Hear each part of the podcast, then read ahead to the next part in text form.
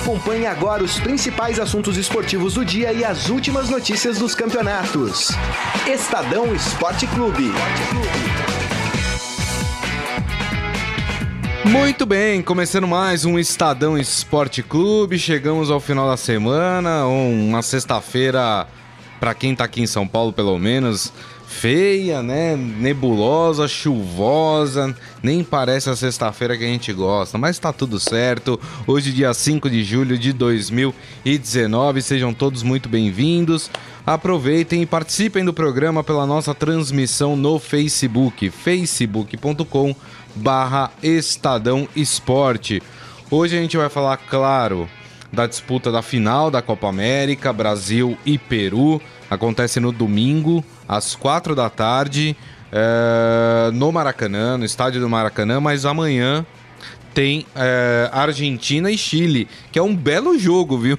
disputa de terceiro lugar. Não sei nem se deveria existir a disputa de terceiro lugar, mas tá tudo certo. E vamos falar também de uma entrevista do presidente da FIFA, o Gianni Infantino, falando do campeonato feminino, da Copa do Mundo Feminina. Ele que tem propostas ousadas para o futebol feminino, a gente vai falar um pouco sobre isso também. E quem está aqui ao meu lado para fazer o programa hoje é ele, Rafael Ramos. Tudo bem, Rafael? Boa tarde, Grisa. Boa tarde, Nelson, nos trabalhos técnicos. Boa tarde, amigos internautas. Sempre um prazer estar aqui com você, Gris, sexta-feira, chuvosa, mas aí véspera de final de Copa América, enfim, tem muito assunto para falar pela frente. É isso aí, muito bem.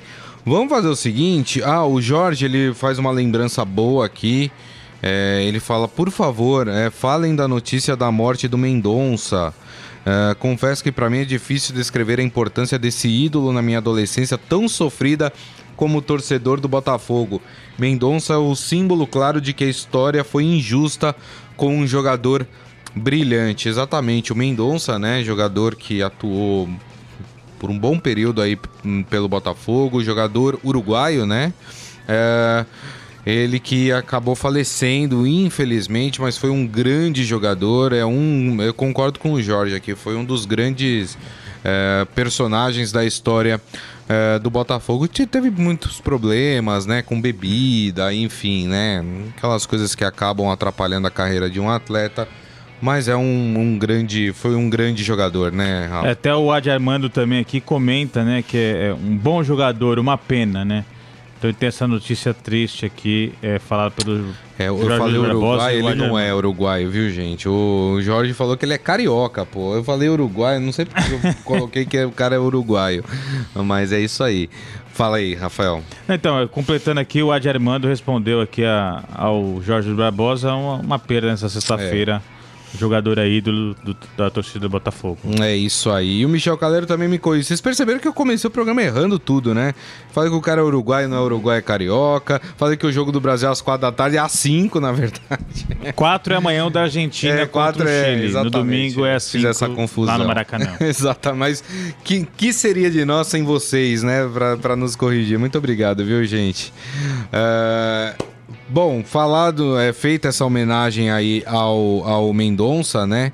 É, a gente começa falando. Vamos, vamos começar pelo mais recente, que é a notícia do, da entrevista é, do Gianni Infantino, presidente da FIFA, falando sobre o Mundial Feminino, né? Ele disse que ele está muito feliz com os resultados do, do, da Copa do Mundo Feminina, que os números foram muito bons, que esse foi o melhor Mundial já realizado é, pela FIFA.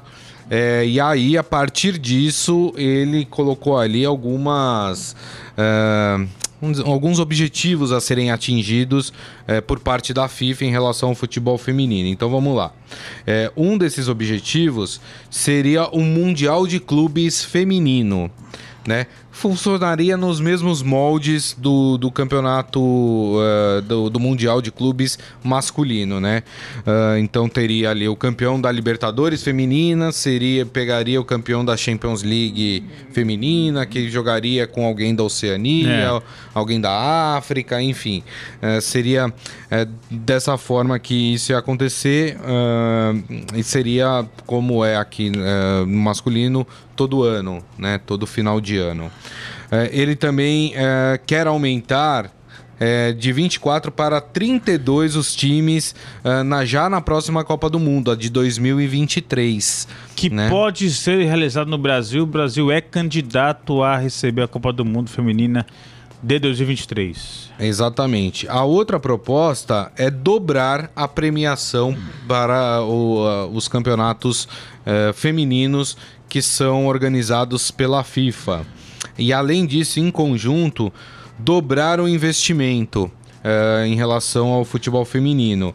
É, que já foi decidido investir 500 milhões de dólares no futebol feminino. Uh, e, aliás, é, é, no futebol feminino, e parte disso será realocado. Uh, e ele propôs mais 500 milhões uh, para as competições, o que daria aí um total de 1 bilhão de investimento no futebol feminino. A pergunta é: vai prosperar isso, Rafael? Olha, a gente torce para que sim, viu, Grisa? É, é inegável o abismo que tem entre o futebol feminino e o futebol masculino. É, temos de valores, de projeção é, dentro da, da mídia, enfim.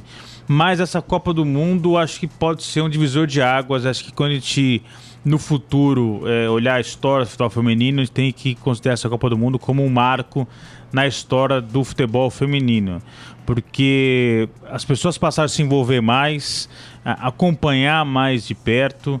É isso não só com a seleção brasileira, mas também com as outras seleções. Sucesso de público é, na França, sucesso de audiência é, em todo o mundo. Então, é, tudo isso que o presidente da FIFA disse nessa entrevista hoje faz parte de um processo para é, diminuir esse abismo e quem sabe, que eu acho que esse que é o ideal, é acabar com essa diferença, com esse abismo entre o futebol feminino e o futebol masculino. É, isso faz parte de todo um processo reflexo da sociedade que é, luta pelo fim dessa desigualdade entre homens e mulheres que não deve existir em nenhum setor da sociedade, inclusive no futebol. Então, você valorizar clubes, competição, premiação, tudo isso é, faz com que a gente, quem sabe, no futuro próximo, tenha aí homens e mulheres disputando os jogos de futebol em condições de igualdade. É isso que a gente espera que aconteça não só no futebol, mas na sociedade como um todo. E para quem gosta de acompanhar o futebol feminino, amanhã tem disputa do terceiro lugar, meio-dia esse jogo entre Inglaterra e Suécia, é um jogo bem legal de assistir. São duas das, das forças do futebol feminino é, no, nos dias de hoje. E aí, domingo, além da final do Brasil, meio-dia antes, então dá para assistir as duas tranquilamente. É, tem a final entre Estados Unidos e Holanda. Surpreendente Holanda que está é. nessa final. Os Estados Unidos é favorito a essa partida, né, Rafael? Acho é. que não tem como pensar não, diferente, né? É, essa partida também meio-dia no domingo. Com transmissão, TV aberta, TV Globo vai transmitir esse jogo. É, numa demonstração de que cada vez mais as pessoas estão acompanhando e se envolvendo com o futebol feminino. É, ainda nessa questão da desigualdade, é, é, jogadoras da seleção feminina dos Estados Unidos é, processaram a Federação Norte-Americana por exigir condições de igualdade e premiação igual a paga aos homens. É, lembrando que nos Estados Unidos as mulheres são muito mais bem sucedidas no futebol Isso. do que os homens. Isso. É, a, a, seleção dos Estados Unidos chega a essa final como favorita ao título, Isso. enquanto que a seleção masculina nem foi para a Copa do Mundo é, do ano passado da Rússia. Então, se é, dentro de campo os resultados são inclusive até melhores da seleção feminina, por que, que os pagamentos são inferiores? Então, é, nessa luta por igualdade, a seleção dos Estados Unidos é uma referência internacional. É isso aí. O Jorge fala: surpreendente não, a Holanda é a atual campeã da Eurocopa Feminina. Eu digo surpreendente porque é, nos últimos anos é, a Suécia, a própria Inglaterra, são seleções Noruega. que já, Noruega, já são seleções que estão fortalecidas. A Holanda começa a, a, aparecer para o futebol feminino é, há pouco tempo, né? Por isso que eu digo surpreendente. Tinha, tinha sele, é, tinham seleções mais cascudas. É, a própria é, França, na, que é, na, país na sede né, da, da, Copa do Mundo, o time do Lyon, o feminino, é uma, um time recheado de estrelas, atual campeão da Liga dos Campeões, enfim. Então, por isso que é, é. muita gente que não acreditava que a Holanda pudesse estar nessa final. Exatamente. É, o próprio Jorge fala: na Europa está evoluindo, está sendo jogada a Copa Nórdica Sub-16 de seleções femininas e aqui nada. Segundo a CBF, né, vai tudo mudar, viu, gente? Não sei quantas vezes eu ouvi isso já, mas diz que vai tudo, é, vai tudo mudar. É, inclusive o Rogério Caboclo, presidente da CBF, diz que, que será feito é, campeonatos de base, sub-17, sub-20, é, para o futebol feminino. Vamos acompanhar, né? Eu, eu sempre assim. Eu sempre creio com uma pulga atrás da orelha, entendeu? Hum. Quando se trata de CBF, principalmente, a gente sabe que as coisas não acontecem bem assim. Uh, o Michel Caleiro falando que para ele a seleção norte-americana é a favorita também. O Jorge falando da Alemanha, também é verdade. A Alemanha tem um grande, uma grande seleção também. Uh, Palma Polese com a gente. Falando, uh, o Brasil vai ganhar, pois vão desligar o VAR. Tenho certeza disso. Olha, se precisar de VAR para ganhar do Peru, amigo, é, pede o boné, né? Enterra a seleção, porque, desculpa, com todo o respeito ao Peru, o Rafael vai dar a opinião dele aqui, mas não dá, né? Uh, o Isaías falando, boa tarde, em uma provável conquista da seleção brasileira na Copa América, seria justo, legal, moral convidar o Neymar para a cerimônia de encerramento? Ih, rapaz, vou colocar o Rafael nessa bucha aqui, hein? Vamos falar então de, de Copa América, vamos falar da final entre Brasil e e Peru, é, final que marca a despedida do Edu, né, da, da comissão técnica do Brasil. O Edu tá indo é, trabalhar no Arsenal, né, da, da Inglaterra, clube do qual ele jogou já, né, enfim, e, e tá indo assumir lá um cargo administrativo no, no Arsenal. É, o Brasil que não tem o William, que tá fora, né, da final por causa de uma contusão. Mas e aí, esse Brasil e Peru, hein, Rafael? Tem favorito, não tem favorito?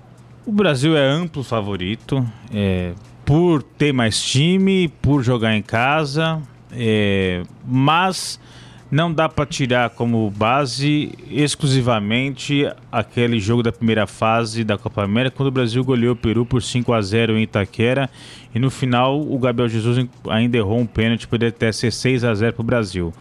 É, aquela foi uma atuação atípica do Peru. O Peru, depois disso, eliminou o Uruguai e eliminou o Chile. É, então, é, não usem apenas como referência aquela partida. É, mas o Brasil é amplo favorito, o Brasil tem mais time, o Brasil joga em casa, o Brasil tem mais conjunto, tem mais opções, enfim. É, o Peru vai a, fazer aquilo que ele vem fazendo nessa Copa América, que é se fechar a defesa e apostar no contra-ataque. É, tem alguns jogadores talentosos, mas nenhum extra série. O caso do Guerreiro, Cueva. É, são jogadores, são bons jogadores. O Trauco, né, que joga no Flamengo. É, é, são bons jogadores, mas não são espetaculares. É, e o Brasil tem muito mais time, a força do Brasil é muito superior ao Peru. É, e sem contar que vão ter aí 60 mil torcedores apoiando a seleção brasileira no Maracanã. Então, tudo isso faz o Brasil favorito.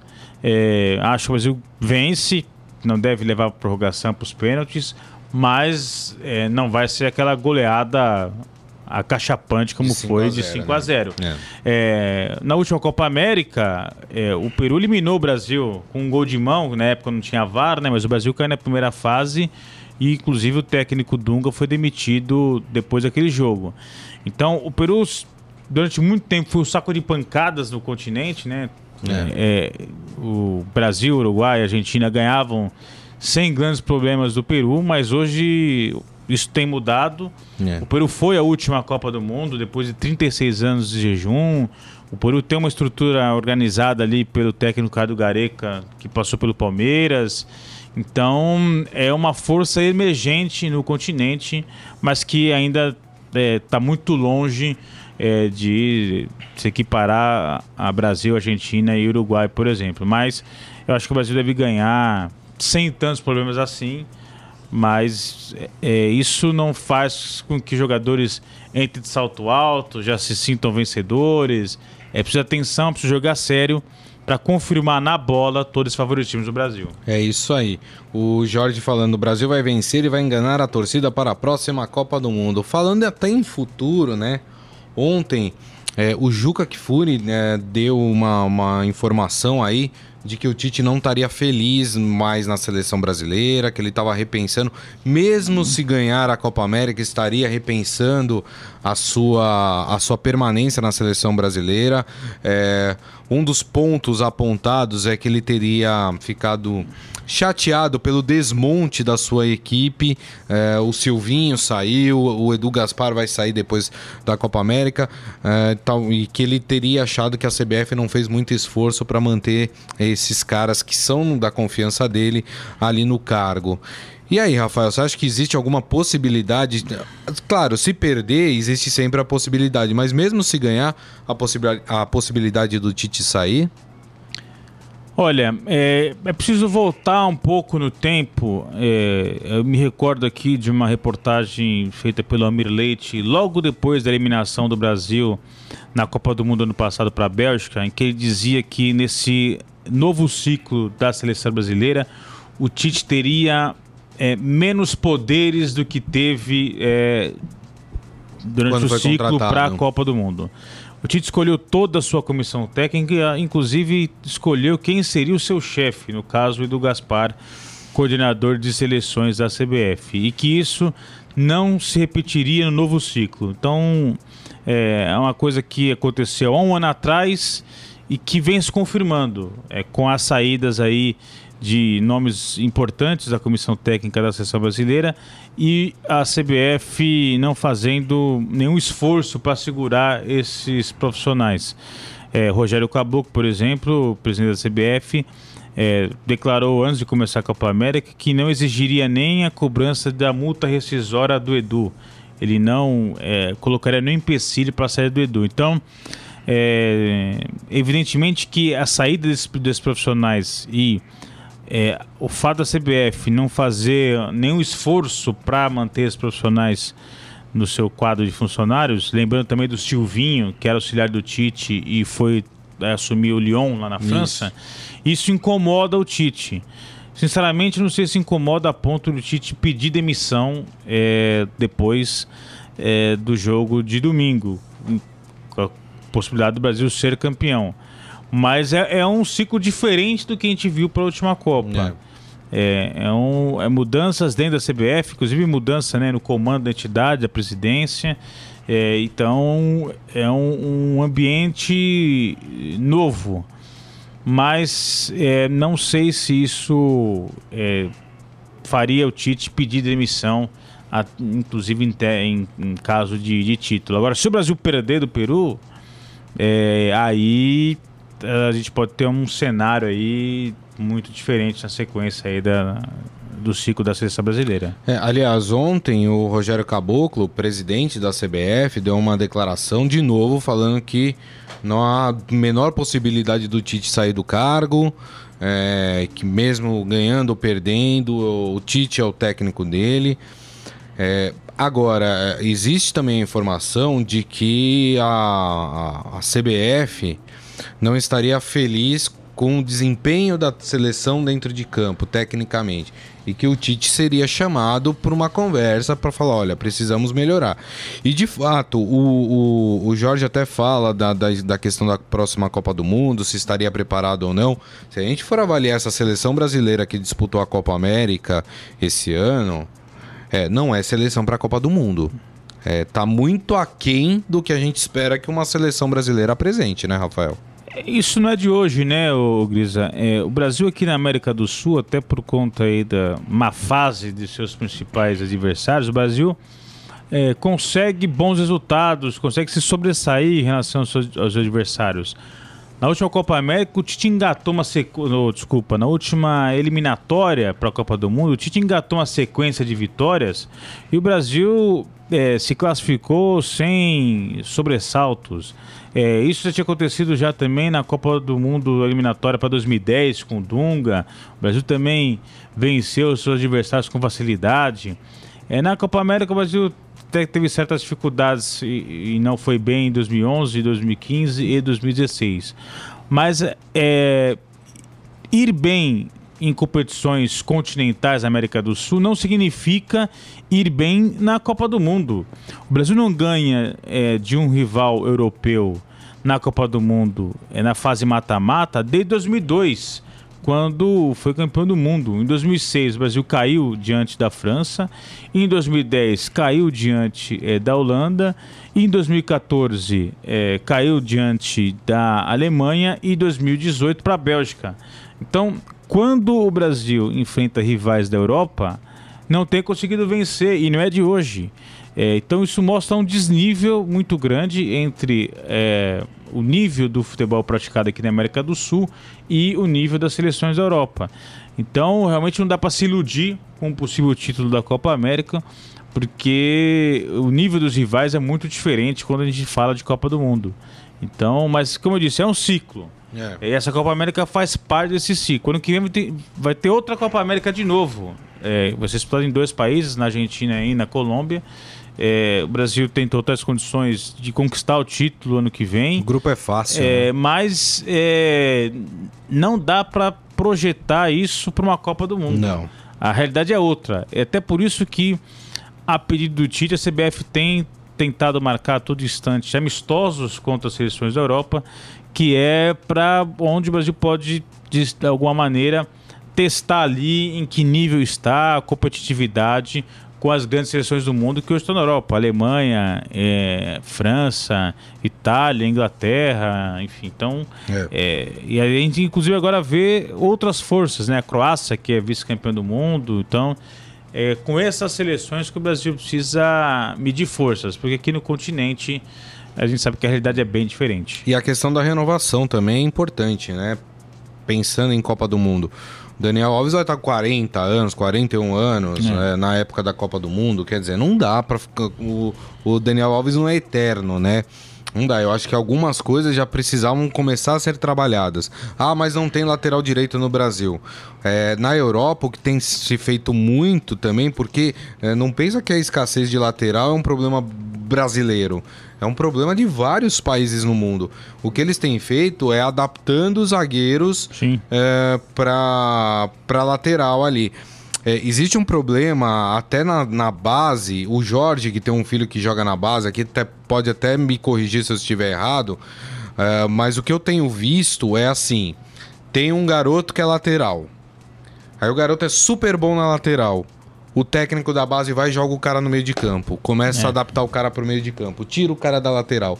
Então, o que que acontece? Acabam sobrando os laterais meia boca, porque se eles não são bons o suficientes para estar no meio de campo, eles eles permanecem na lateral. E os caras que são bons na, bons na lateral, é, ou nas laterais, é, eles são jogados para o meio de campo. Os técnicos da base jogam os caras para o meio de campo.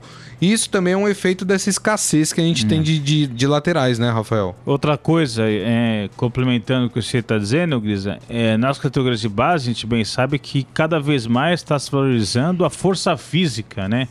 Então, aqueles garotos altos, Isso. fortes. É, tem muito treinador que prefere esse tipo de atleta do que o baixinho talentoso, é. né?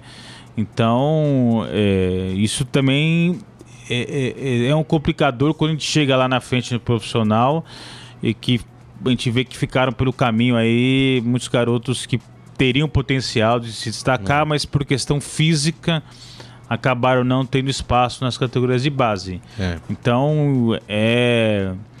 O problema do Brasil está muito também na formação de jogadores. Né? A gente critica a seleção, os clubes profissionais, mas a, é, a formação de atletas precisa ser revista. É. É, o Brasil, aquela história que é um celeiro de craques, é, talvez não seja mais tão é. celeiro assim é. como antes. Eu acho que a gente tem um problema muito grave na base, viu? Que ninguém, é, ninguém colocou o dedo ainda nessa ferida.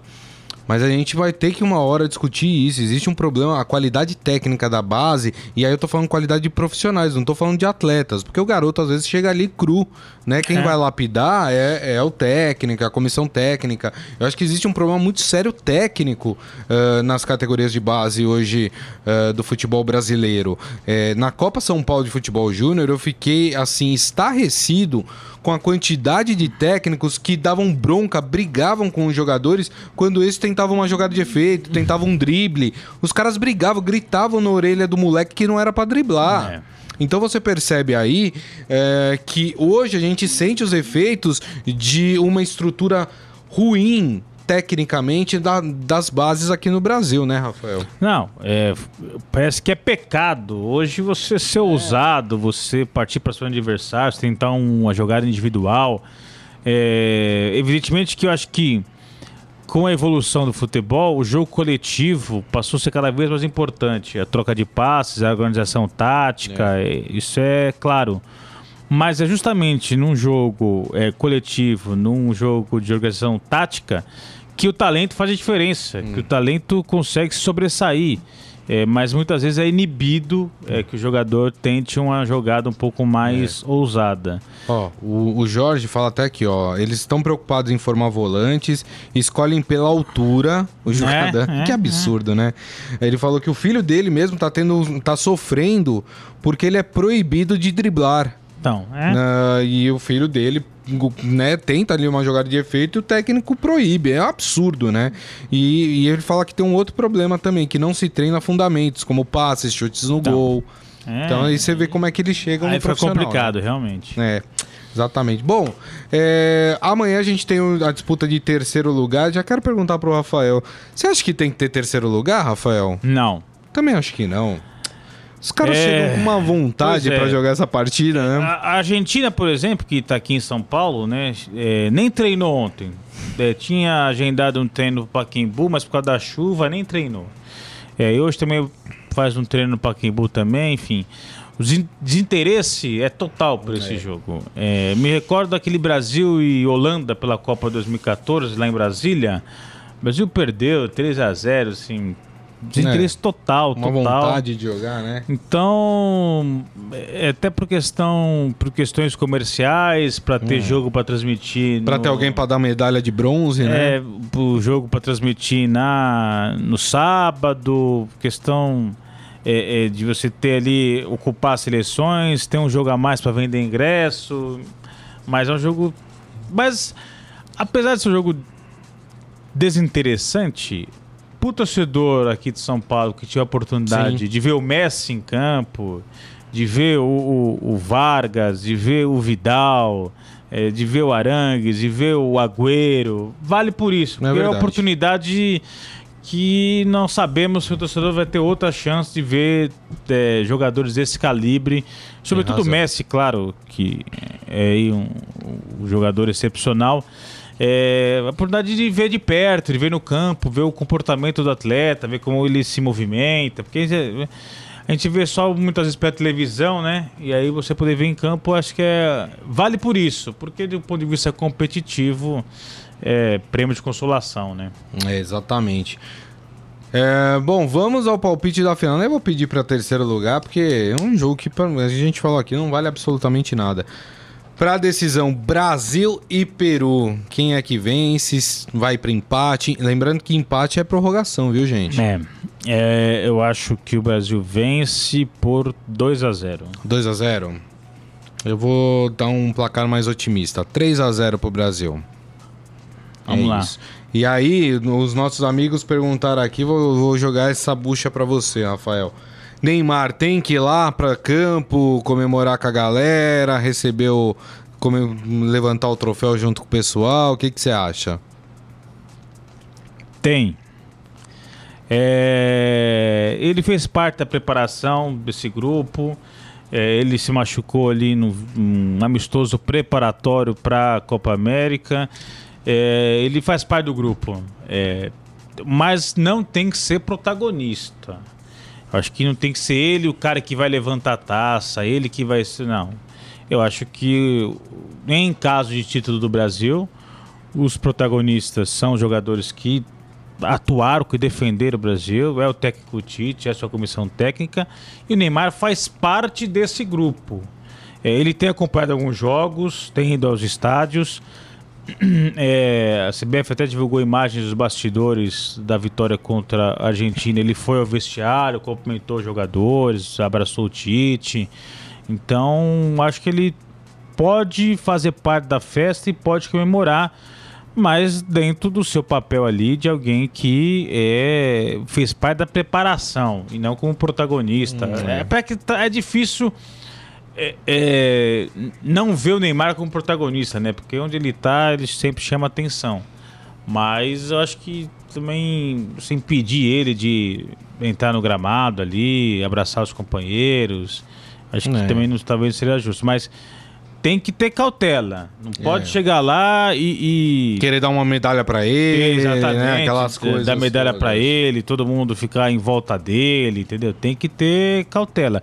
Eu me lembro na Copa do Mundo de 94, é, o Ricardo, Go, o Ricardo Rocha, é, machucado, participou da festa, porque ele fez parte de toda a preparação. Claro. enfim. Então, é um. Quem tá, faz parte do grupo tem direito a festejar também. Mas o papel de ator principal é, é dos jogadores ali que participaram do jogo. É verdade, tem toda a razão. O Jorge acha que vai ser 2 a 0 para o Brasil. Tá com o Rafael aqui. Muito bem, muito bem. Tem uma notícia antes da gente ir pro nosso momento fera, rapidamente.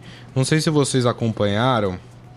É, o ex-governador do Rio de Janeiro, Sérgio Cabral, ele tem, ele entrou naquele acordo de delação premiada, então ele está prestando esclarecimentos sobre diversos assuntos. E um dos assuntos é, que, que foi colocado em pauta, do qual ele é investigado também, foi é, em relação às Olimpíadas do Rio de Janeiro de 2016. Né? E ele admitiu que comprou votos para que o Rio de Janeiro fosse escolhido eh, como sede aí dos Jogos Olímpicos de 2016. O valor seria 2 milhões eh, por voto, né? E aí ele apontou para quem ele teria pago, né? Um deles é o Alexander Popov, russo, eh, que nadador, né?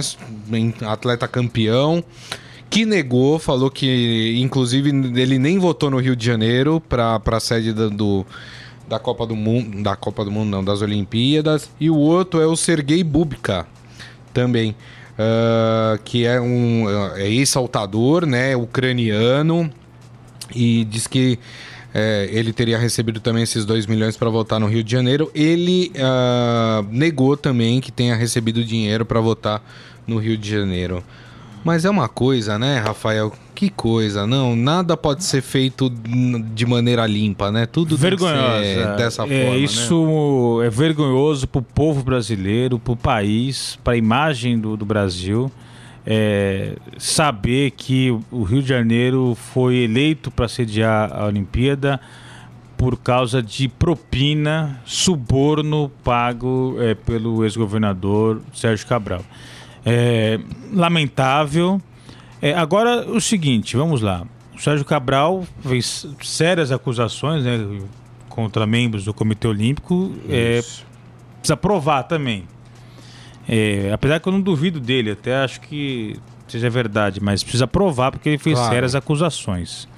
É, o Comitê Olímpico precisa abrir uma investigação para, de fato, ver e banir do esporte esses é, dirigentes se confirmar que de fato esse pessoal recebeu dinheiro É. para votar no Rio de Janeiro. Isso vai contra todo o espírito olímpico. Claro. Você receber dinheiro para escolher uma cidade para sediar os Jogos Olímpicos. É, e o Sérgio Cabral, nem sei o que dizer, porque já está preso lá. Condenado a cento e não sei É, quantos já de tem mais de três condenações. Mas- né? assim, não dá nem pra pedir mais tempo de cadeia, né? Porque já tá cento e não sei quantos anos preso, é, É. de- de- condenado. É, é uma vergonha, é uma vergonha pro povo carioca, pro país, é, saber que o Rio de Janeiro foi escolhido num processo como esse. Verdade.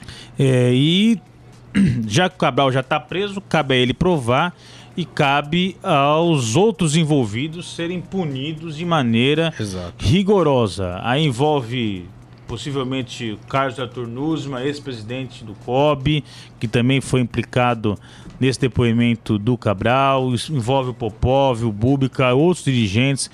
Todo mundo que estiver envolvido nessa maracutá, nessa falcatrua, tem que ser punido com rigor, porque isso é vergonhoso. Ó, o Comitê Olímpico Internacional, o COI, afirmou que já está investigando as acusações de Sérgio Cabral. Como eu disse, né, só para dar alguns detalhes sobre o que o Sérgio Cabral falou, então ele teria pago 2 milhões de dólares para cada um dos, dos que se propuseram a votar no Rio de Janeiro. Ele disse nesse depoimento que o ex-presidente Lula e o ex-prefeito Eduardo Paz não participaram desse esquema, mas sabiam que ele estava dando propina para essas pessoas uh, votarem no Rio de Janeiro. Claro, as assessorias do Lula e, do, e também do Eduardo Paz, Paz negam que sabiam dessa história.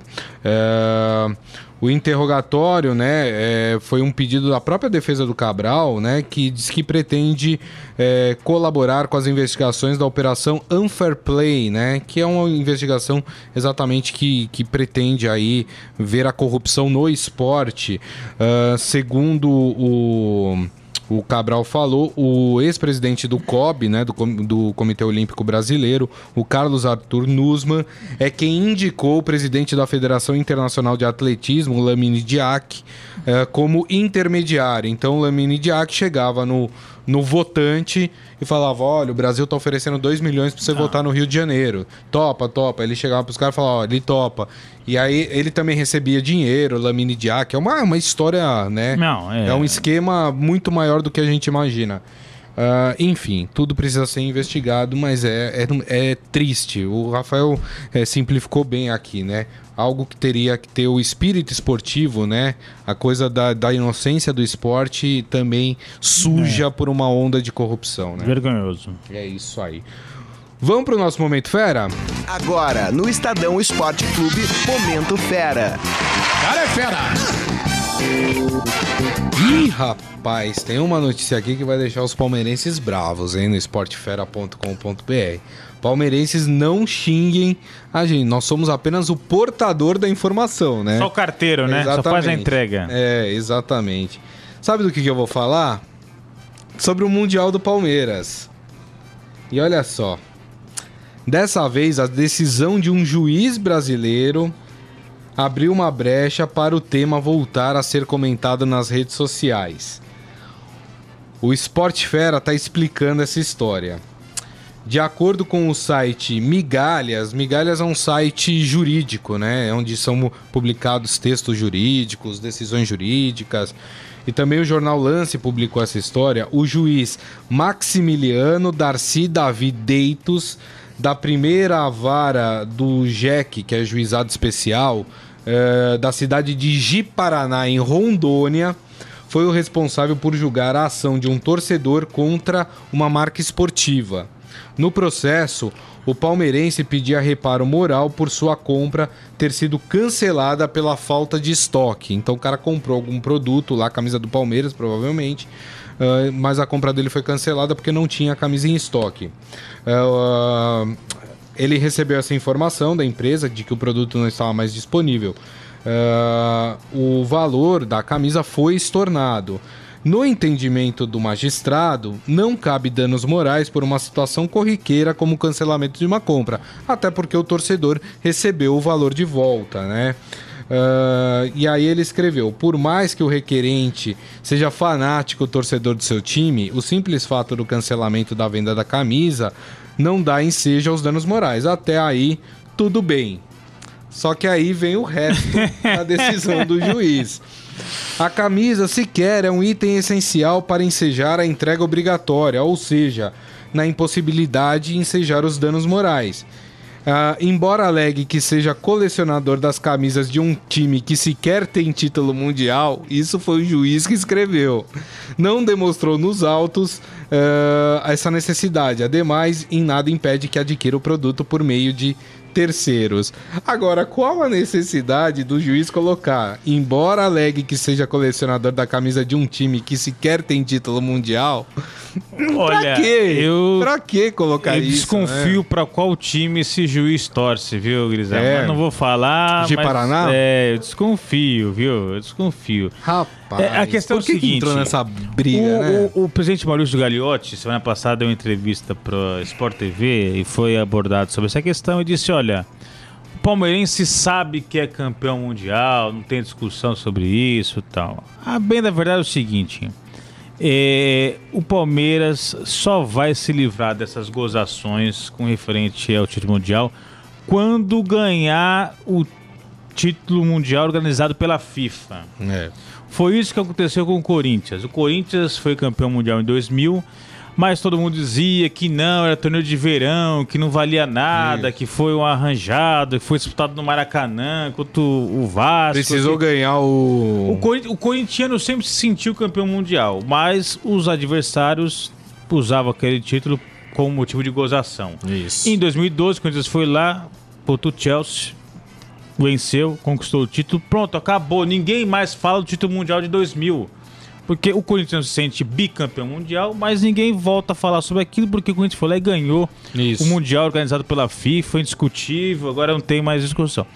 O Palmeiras, é, para acabar com essa gozação, por mais que o Palmeiras se sinta campeão mundial, por mais que o Palmeiras tenha uma estrela vermelha em cima do seu escudo na camisa, referente àquela conquista de 51 da Copa Rio, é, o Palmeiras precisa ganhar o Mundial da FIFA. É, pode ganhar esse ano, porque tá na Libertadores, enfim Isso. é, para acabar com essa gozação. E a gozação faz parte do futebol. A gozação é brincadeira, do adversário, tirar sarro, faz parte. Mas para acabar com essa gozação, o Palmeiras precisa ganhar esse título agora com o carimbo da FIFA organizado pela FIFA. É, o Corinthians também era motivo de gozação porque não tinha estádio. Ah, o Corinthians não tem estádio, Corinthians não tem... Construiu o estádio lá de Itaquera, acabou, não, não- se fala mais É. sobre não ter estádio. Mas eu acho que essa provocação é isso que é gostoso do futebol. Mas, é o, isso mas que- o juiz, nu- numa decisão oficial, ele não precisava ter colocado Não, isso. isso, é, né? isso é óbvio, é, é, porque uma coisa é uma coisa, outra, Pô, outra coisa. O juiz não não, é. pode usar os autos do processo pra tirar, tirar um sarro, sarro. de alguém, É. entendeu? É, então, é, nessa aí, pisou na bola. Mas eu desconfio pra que time que esse cara torce. Deixa eu passar aqui no, no Facebook as últimas mensagens. Michel Caleiro acha que o Brasil vai vencer por 2 a 1 na prorrogação. Ih, rapaz, gosta de emoção você, hein? É... O Adi Armando falando, mas o Cabral ainda não está fazendo delação premiada. Na verdade, ele, ele já fez, né? Não, é, isso daí, na verdade, é uma, co- é uma cooperação para uma, uma investigação sobre corrupção no esporte que ele estava fazendo. É, quem mais aqui que tá falando com a gente? Tem mais comentários. O Adi Armando falando, juiz, é nós. Adivinha pra quem o Adi Armando torce, né? Nem vou falar. Muito bem, minha gente. Assim nós terminamos o Estadão Esporte Clube desta semana e desta sexta-feira. Agradecendo mais uma vez a presença do Rafael Ramos. Obrigado, viu, Rafael? Eu que agradeço, Grisa, pelo convite. Nelson, os trabalhos técnicos. Um prazer estar aqui com vocês. Até a próxima. É isso aí. Michel Caleiro falando, sem emoção não tem graça, falando do jogo do Brasil. Ih, rapaz, que coisa. Gente, esse programa daqui a pouco estará disponível é, em formato podcast, então vocês podem é, ouvir novamente em áudio é, pelos aplicativos da Deezer, do Spotify, Google Podcasts, o iTunes também e qualquer agregador de podcast da preferência de vocês. Agradeço mais uma vez a presença de todos, a audiência, as mensagens. Meu muito obrigado por mais essa companhia nesta semana. E nos vemos na segunda-feira, meio-dia. Aí a gente vai comentar quem será o campeão da Copa América. Ih, rapaz, será que a gente vai estar aqui todo mundo meio cabisbaixo ou não? Vai estar todo mundo comemorando um título? Vamos saber na segunda-feira, viu? Antes de encerrar, eu queria mandar um abraço especial aqui pro Cenoura, que tá acompanhando a gente lá no Canadá. Ô, aqui, Cenoura. o Fenora. É a nossa audiência internacional. Quando eu for pro Canadá, já sei onde eu vou ficar, hein, Cenoura? Grande abraço pra você, viu? Gente, Valeu. obrigado, viu? Até segunda-feira, meio-dia. Tchau. Você ouviu Estadão Esporte Clube.